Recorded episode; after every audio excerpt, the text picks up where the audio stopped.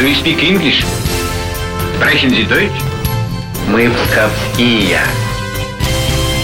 Знай наших.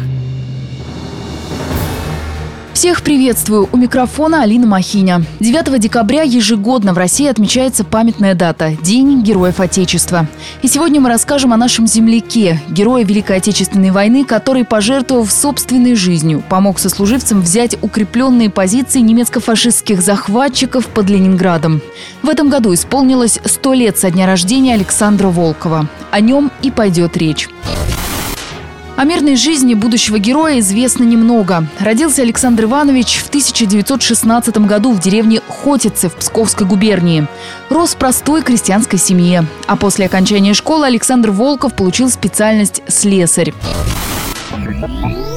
Примерно в возрасте 21 года Александра призывают в Красную армию. После демобилизации Волков возвращается в Псков, где трудится слесарем на местном заводе. Но наступил 1941 год. Немецкие войска напали на Советский Союз, и Александра Волкова, как и миллионы других мужчин, призвали на фронт. Наш герой принимает участие в первых боях на подступах к Ленинграду.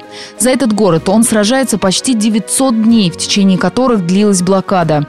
За оборону Ленинграда Александра Волкова награждают одноименной медалью. Александр Иванович оканчивает курсы младших лейтенантов. По одним сведениям еще до войны, а по другим уже во время боевых действий. Главный редактор областного издания «Солдаты Победы» Николай Никитенко рассказал о дальнейшем боевом пути Александра Волкова был назначен командиром стрелкового взвода 7-й роты 3-го стрелкового батальона 131-го стрелкового полка. Воевал он в составе 45-й гвардейской стрелковой дивизии, которая первой на Ленинградском фронте получила гвардейское знамя.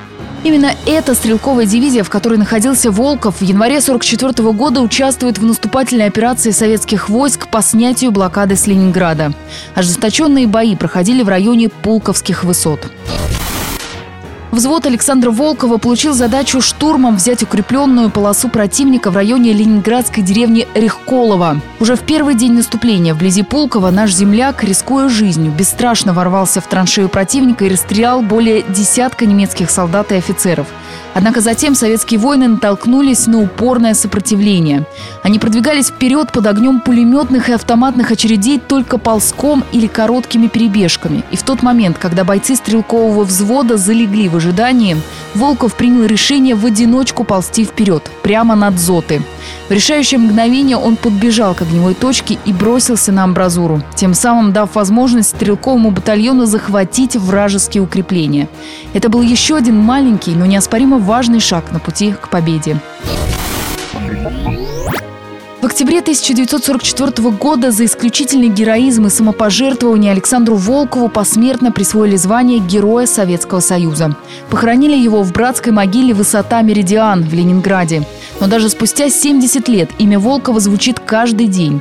Герой навечно зачислен в списке личного состава войсковой части 3-го ныне мотострелкового батальона – Младший лейтенант Волков, один из солдат, отвечает, герой Советского Союза, пал смертью храброго, защищая свободу и независимость нашего народа, навеки зачислен в списке 7-й мотострелковой роты. А нам, псковичам, об этом герое сегодня напоминают названные в честь Волкова улица и Писковская средняя школа.